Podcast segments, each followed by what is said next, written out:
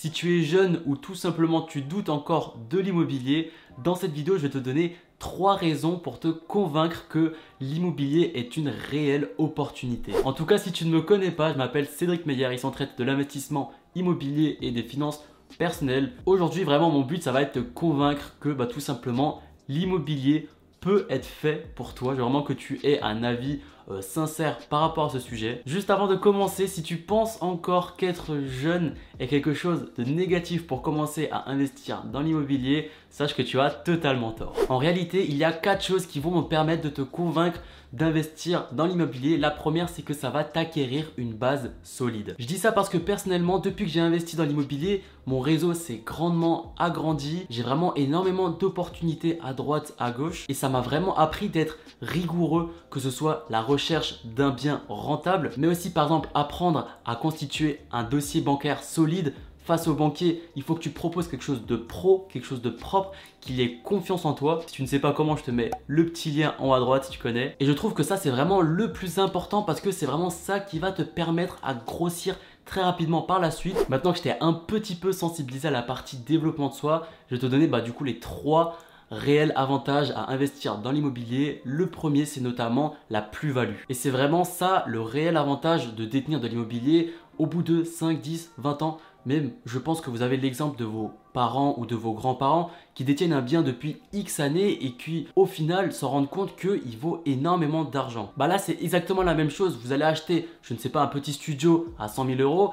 Au bout de 5, 10, 20 ans, il va prendre 10, 20, 30 par rapport à son prix de base. Et c'est vraiment là le fait d'investir le plus tôt possible qui va vraiment faire grossir cette boule de neige le plus rapidement possible. Maintenant, je vais être honnête avec toi, si tu commences petit avec un petit bien à 50 000 par exemple, c'est déjà très bien, sauf qu'il ne faut pas uniquement viser ce type de bien. Moi, ce que je conseille vraiment, c'est de commencer petit si on le sent pas et vraiment augmenter au fur et à mesure parce que pour attendre 5, 10, 20 ans avec uniquement un petit studio à 50 000, même s'il prend 20%, ça ne sera pas très très significatif et vous ne pourrez jamais en vivre. En tout cas, si c'est votre objectif avec l'immobilier. Et là, tu vas me dire, ok, la plus-value c'est très bien, mais j'ai pas forcément envie d'attendre 10-20 ans pour commencer à récolter mes fruits et je comprends entièrement. Et c'est là le deuxième gros avantage de l'immobilier, c'est le cash flow, qui est aussi appelé revenu passif, même si à mon sens ce n'est pas vraiment passif parce qu'on s'occupe toujours un peu du bien, que ce soit par rapport à la compta, par rapport au locataire,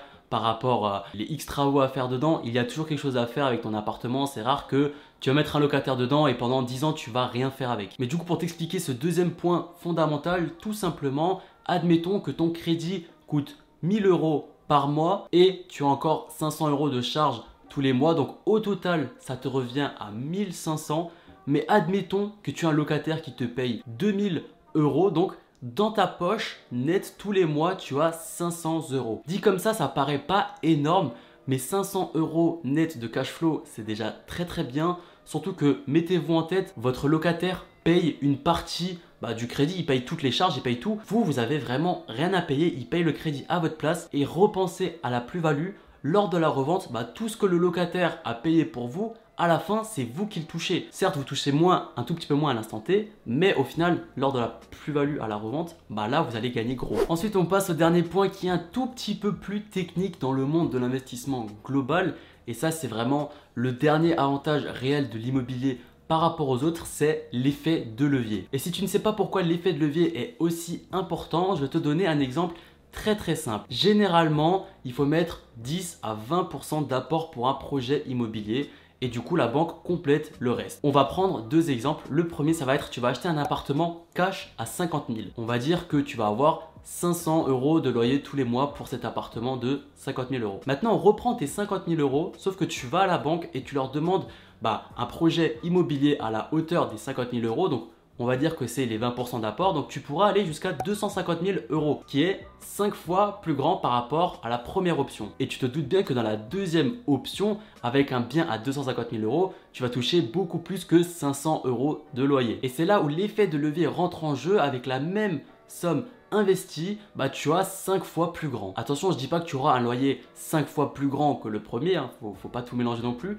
mais en tout cas, le, patrimoine que tu auras aura doublé de 5 par rapport au premier. Donc tu auras un patrimoine de 250 000 euros. Et comme dit au premier point, s'il prend 10%, ben dans le deuxième cas, il prendra 10% de 250 000, donc il va prendre 25 000, alors que le premier point, donc de le bien à 50 000 euros, il va uniquement prendre 5000 euros en plus. Tu vois ici la petite différence et c'est vraiment ça où bah, l'immobilier détrône un peu tous les autres investissements. Du coup, voilà si mes arguments et mes petits exemples un peu chiffrés qui sont un petit peu poussés, j'espère que vous n'avez pas tous perdu, vous ont convaincu. N'hésitez pas à liker, à vous abonner avec la petite clochette, ça m'aiderait vraiment énormément. En tout cas, si tu as d'autres questions ou préoccupations liées à l'immobilier, je t'invite fortement à aller dans les commentaires et à me poser la question. Je me ferai vraiment un plaisir d'y répondre. Dernière petite chose, tu peux rejoindre aussi les autres investisseurs immobiliers dans ma newsletter.